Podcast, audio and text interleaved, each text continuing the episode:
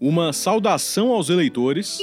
Brasileiros e brasileiras, nossas únicas vossas excelências, meus únicos patrões, seu empregado público, Jorge Cajuru, inicia desejando uma semana de paz, de saúde, sempre com Deus, a nossa pátria amada. E uma indireta aos oponentes. E a todos os amigos que considero aqui e os colegas, alguns inclusive que eu prefiro distância oceânica. Um senador novato, sem papas na língua, conhecido pela personalidade no mínimo irreverente. Então o que eu fiz para concluir, presidente? Eu devolvi, ou seja, foi a reciprocidade de adjetivos contra essa figura nefasta, soez e vulpina. Obrigado. Não foi na política que Jorge Cajuru inaugurou seu perfil ácido. Lá atrás, sua trajetória como jornalista esportivo no rádio e na TV já era marcada por inúmeras polêmicas e por mais de 100 processos judiciais decorrentes das críticas direcionadas aos adversários. Só faltava um processo na minha vida. Jesus Cristo, obrigado. Acabo de receber o processo no qual ele quer 20 mil reais de mim e ele ganhou uma liminar de um juiz de Ribeirão Preto. É uma liminar em que toda hora que eu falar o nome dele, eu tenho que pagar uma multa de mil reais. Então eu não posso falar o nome dele. Aquele dono da igreja, lembra aquele que eu falava? Aquele. Ele me processou por tudo aquilo que eu mostrei aqui no SBT, tudo. E que está no meu livro. Só faltava esse processo para eu estar diplomado, ganhar o meu atestado de idoneidade, de honradez e agradecer a Deus porque Ele deu essa missão a mim, a um filho que tem coragem. Obrigado, Nossa Senhora da Aparecida. Esse processo eu vou guardar num quadro. Cajuru cobriu nove Copas do Mundo e oito Olimpíadas. Trabalhou na Rede TV, Band, SBT e ESPN. No currículo de comunicador, também acumulou demissões anunciadas ao vivo, além de algumas ameaças, como as que aconteceram no programa Esporte Interativo. É balãozinho, sou eu que mando no programa. Ah, é assim? Agora a gente não então, vai o programa, ver. Então, atenção, volta pra mim. O programa é só com ela, já que ela comenta, tchau. Se eu, Eu não tô tenho o vendo, poder de começar o programa do jeito que eu quero, porque o programa chama Cajuru sob controle, eu estou indo embora. E não tô brincando, não, tô falando sério.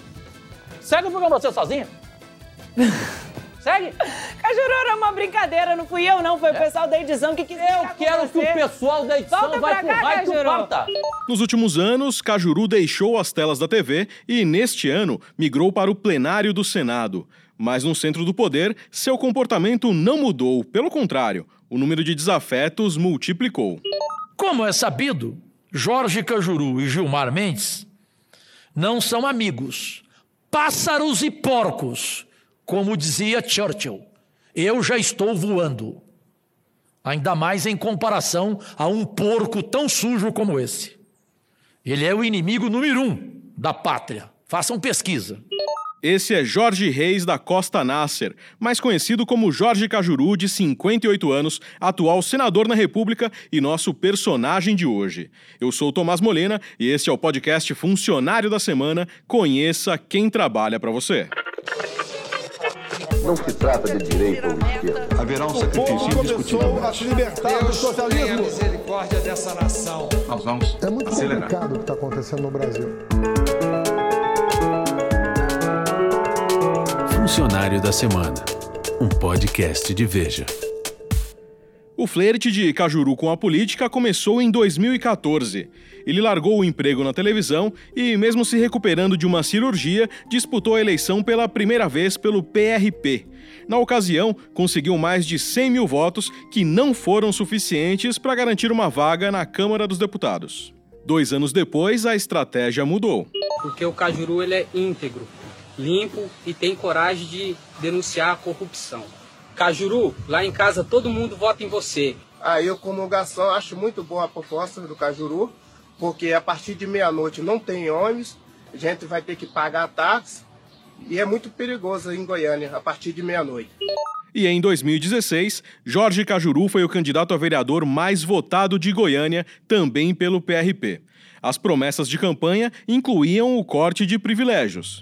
Inicio em caráter irrevogável o que prometi e registrei em cartório com efeito jurídico. Eu declaro abrir mão de todos os meus rendimentos, regalias e benefícios que tiver direito no exercício dos meus dois anos de mandato, conforme prometi antes de ser eleito, para não surpreender ninguém. Só receberei exclusivamente o meu salário líquido, ótimo por sinal, e serei digno de recebê-lo. O compromisso era ficar apenas dois anos no cargo, para daí então concorrer a uma vaga no Senado.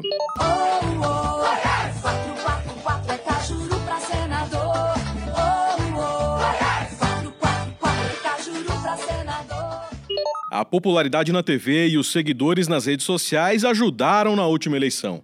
Ele foi eleito com mais de um milhão e meio de votos, ainda no PRP, e desbancou o adversário Marconi Perillo, do PSDB, que ficou em quinto lugar na disputa. O único mito deste país chama-se Jorge Cajuru. Um vereador virar senador com apenas um ano e meio de mandato.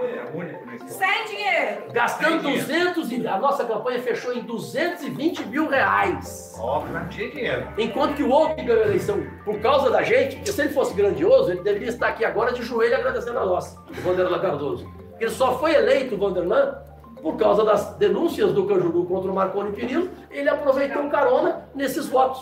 E a atenção voltada às redes sociais foi mantida no Senado. Nos primeiros dias de trabalho legislativo, Jorge Cajuru pediu a opinião dos eleitores para a votação para a presidência da Casa. Inicialmente, a promessa era votar no senador José Antônio Regufe, do Podemos do Distrito Federal. Mas depois de abrir uma enquete para seus seguidores, mudou de ideia e ajudou a eleger Davi Alcolumbre, do DEM. E o senhor acabou convencendo o meu público, quase 9 milhões de seguidores. O senhor obteve 77% dos votos, embora o meu candidato fosse o senador Regufe. E eu lhe falei, lhe fui justo, mas eu obedeci os meus eleitores, os meus seguidores.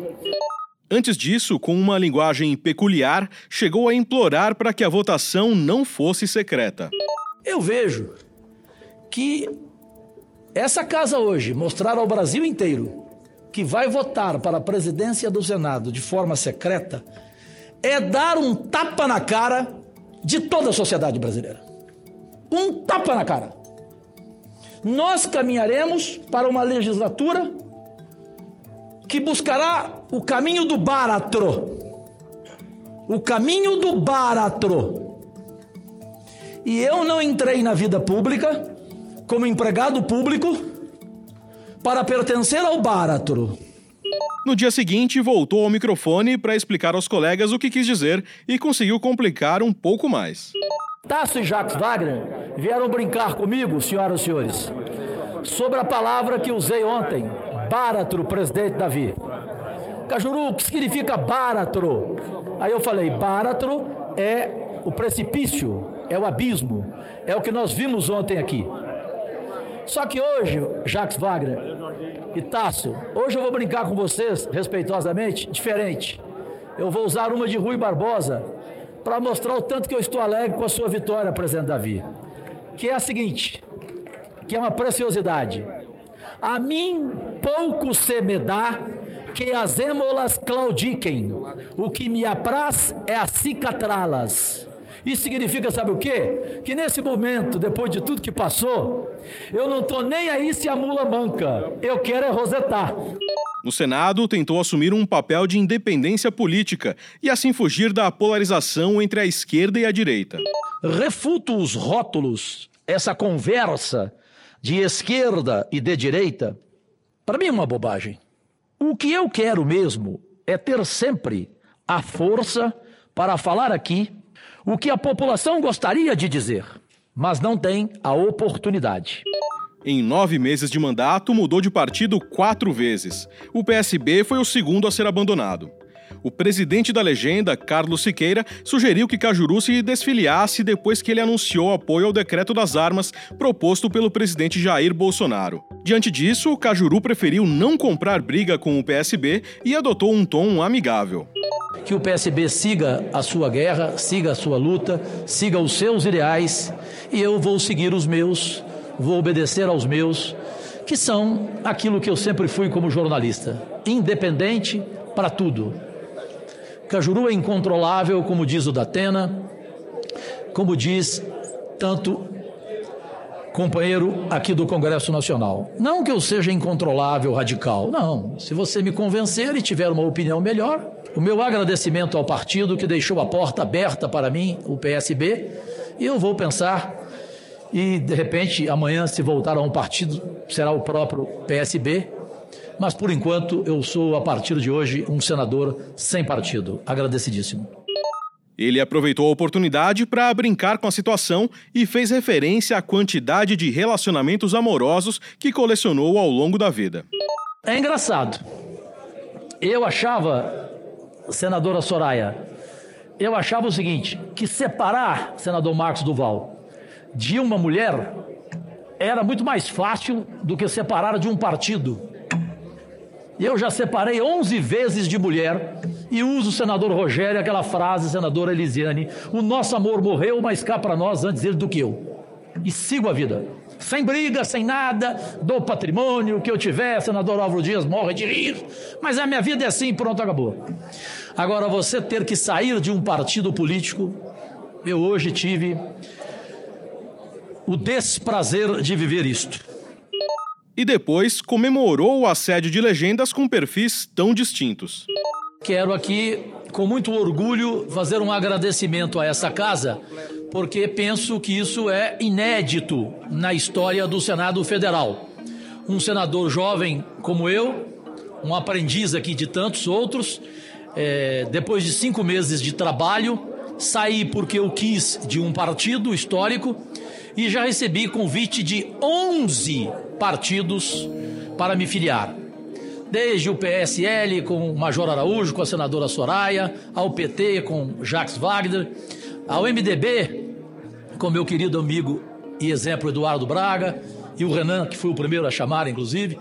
Sem experiência no Congresso Nacional, Jorge Cajuru tenta se espelhar em alguns exemplos e costuma dizer que tem três conselheiros políticos: Heloísa Helena, Cristóvão Buarque e Pedro Simon, todos ex-senadores. Tive agora um privilégio. Tenho todo dia, graças a Deus. Na educação, um senador Cristóvão Buarque a me orientar e a me entregar como herdeiro dos seus 118 projetos de educação e saúde. Na saúde, um orgulho, uma mulher de Deus, uma mulher iluminada, a senadora Heloísa Helena. E na área política, senadores, tenho orgulho de também falar que este é um mito na história do Senado brasileiro, de poder por telefone, uma vez por mês ele vem aqui, todo dia me aconselhar ali no cafezinho, 20 minutos antes de começar a sessão, falar com o gaúcho Pedro Simão. Cajuru deu prosseguimento a trabalhos de Cristóvão Buarque. Para o ex-senador, ter os projetos de sua autoria em andamento da casa é um privilégio. Fico feliz que o senador Cajuru me veja como um exemplo a ser seguido no Senado. Adoro quando algum senador tira do arquivo, e tem acontecido, e quando passa a dar continuidade. Fico muito agradecido ao senador Cajuru. O que eu puder fazer para ajudar, eu farei, porque nenhum dos projetos que eu dei entrada eu considero que não são bons, nenhum deles eu me arrependi. Então eu fico contente e estou à disposição dele.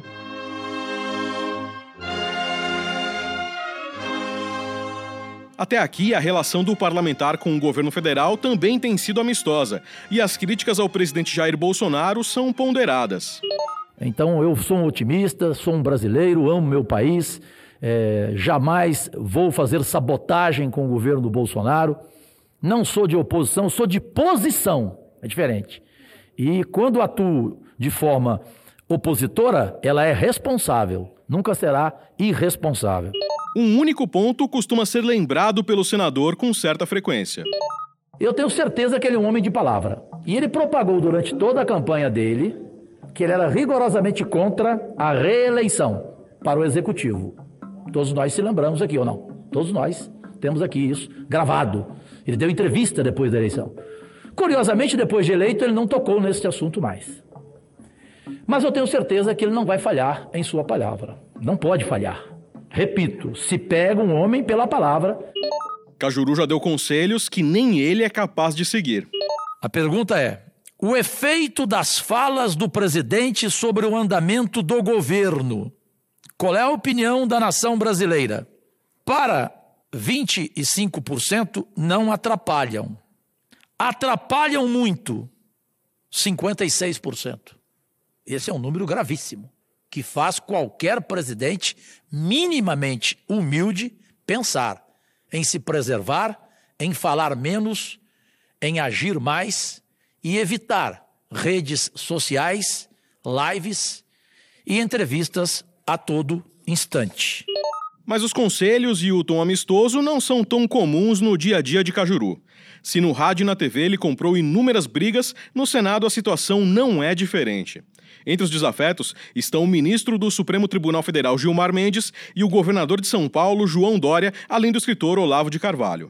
E o presidente da República diz para a nação que ele é um ícone. Aí está de brincadeira, presidente Bolsonaro. Onde que ele é um ícone? Esse Olavo, de quinta categoria? Eu acho que Vossa Excelência, presidente, embora aí não queira ser chamado mais de Vossa Excelência, eu acho que o senhor se equivocou ao querer dizer que esse Olavo, esse desqualificado Olavo, esse tuiteiro analfabeto, ao dizer que ele é um ícone, presidente, o senhor errou, o senhor se confundiu. O senhor quer dizer que ele é um cone. E o que eu peço neste momento desculpas aos cones. Ao se referir ao tucano João Dória, as críticas costumam ser ainda mais incisivas e por duas vezes foram parar na justiça. O governador de São Paulo chegou a apresentar queixa-crime contra o senador por declarações que, segundo ele, ofendem sua honra. Trata-se de um picareta social que vendia entrevistas em seu programa Show Business. Na época, ao valor de 150 mil reais. Que ganhou dinheiro assim. Senhor governador, seja mais responsável. Pare de pensar no governo do Bolsonaro e pense no seu estado, pelo qual foi eleito. Está chegando ao oitavo mês. Uma campanha presidencial antes da hora. Seus ataques são ridículos. Como essa semana o senhor ter dito é, que jamais nomearia um filho para a embaixada. O senhor não nomeia filho, mas nomeia corrupto, secretário, nomeia secretário propineiro, nomeia diretor do Detran Labão, que foi demitido, o senhor nomeia amante. Então, que honra tem você, João Dória, para ficar fazendo campanha presidencial? Mas o alvo preferido é o ministro Gilmar Mendes. E a briga se agravou ainda mais depois que Cajuru passou a questionar o patrimônio do ministro e a defender uma CPI que investigasse supostas irregularidades nos tribunais superiores. Esse biltre, esse bandalho, Gilmar Mendes, adiantou qual deve ser o seu parecer até amanhã sobre o mandado de segurança encaminhado ao STF. Aguardemos, mas tenham certeza, não vamos desistir. Iremos até for possível em nossa luta pela implantação da CPI dos tribunais superiores. Até que haja um julgamento dos 11, que a gente pode, pela lei. A gente tem direito, como recurso, pedir que todo o Supremo julgue, e não só ele, os 11 Aí ao vivo vamos ver o voto de cada um, Vossas Excelências presentes aqui na galeria. E o Brasil saberá quem é quem. Se os outros dez são da mesma laia, da mesma praia, repito, desse biltre, desse bandalho, Gilmar Mendes, ou se lá tem gente boa, honesta e diferente, como eu acredito que. Mas apesar dos muitos processos judiciais e das desavenças, Jorge Cajuru também coleciona amigos, boa parte do mundo jornalístico e artístico. Reuni os amigos pra rever as fotos, aí só deu saudade. Essas amizades já renderam músicas e até mesmo tatuagens. A cantora Cláudia Leite foi tatuada no ombro esquerdo do jornalista. A ex-colega de televisão Adriane Galisteu e o amigo de infância José Luiz da Atena estão nas costas do senador. Galisteu ficou praticamente irreconhecível, já que o tatuador não era dos mais talentosos. E ela reclamou do resultado. A única pessoa da família a ser lembrada no corpo de Cajuru foi a mãe dele, Dona Zezé. Em entrevista ao programa do Porchat, o senador admitiu que o resultado não foi nada bom. Péssimo tatuador. Parece tomada É. pelo demônio. É, exato, péssimo. Ela ficou, ela, Com ela, ela ficou brava peixe, comigo. né? Hã? E o segundo ali quem é? Aqui, da Atena, que ficou bom. Da Atena. Cara do Celso Portioli, gente. Não, não, não, não, não, não, nada a ver. Nada a ver. O da Atena ficou bem. e essa- e, Nossa, eu a mamãe ficou Eu perfeita. tô entre o Roberto Jefferson e o Edson Celular. e Eu ainda não Parece. Mas o, o da Atena, eu acho que. Bom, não conheço a mãe realmente pra dizer se ela ficou. Mamãe é igualzinha. Quem conhece fica é, emocionado. E... Eu errei muito mal. Não, fica porque realmente é a cara da mamãe. Tanto que eu sou a cara dela, graças a Deus. Meu maior amor incondicional. do Mas a Galisteu A não Galisteu, rolou. ah, não rolou. Foi muito mal. Ela ficou chateada comigo. E o carinho dispensado aos amigos, por vezes, foi retribuído publicamente. Cláudia Leite, por exemplo, é citada como uma das pessoas que o ajudou a sair da depressão. Ele é lindo demais, lindo demais, assim. Cajuru, a gente já tem um namoro antigo, né? E qualquer coisa que ele venha fazer com relação a mim, eu sei que vai ser positiva e é redundante.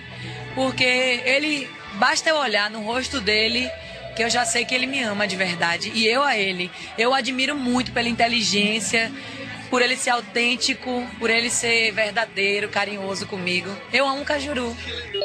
Essa depressão foi atribuída à perda considerável da visão em decorrência do diabetes.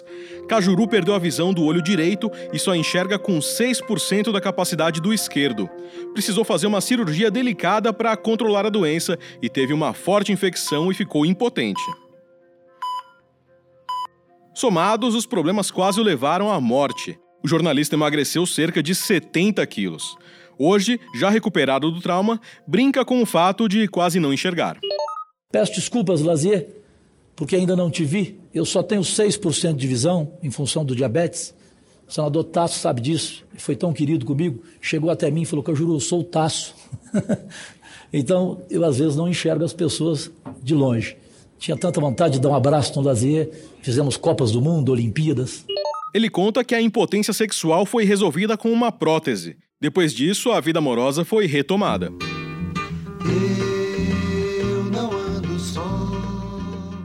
Ao longo de sua vida, Jorge Cajuru colecionou 12 relacionamentos e se diverte com uma competição imaginária com o poeta, cantor e compositor Vinícius de Moraes.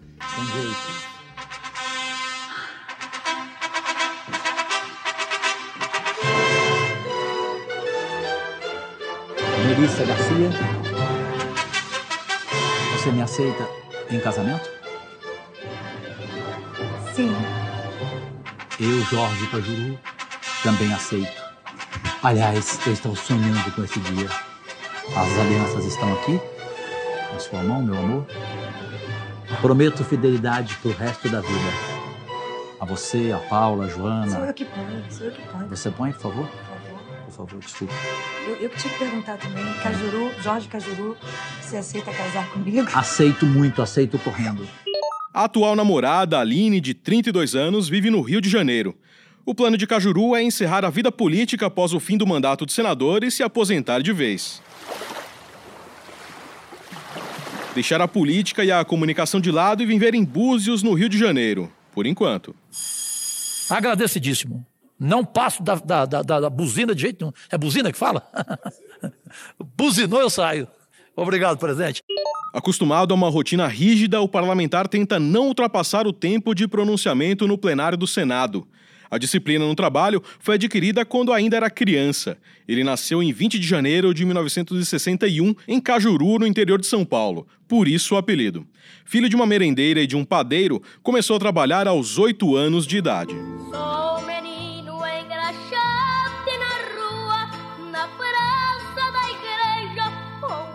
Ele foi engraxate, anunciou as mortes na cidade pelos alto-falantes e ofereceu músicas aos casais apaixonados no coreto da praça.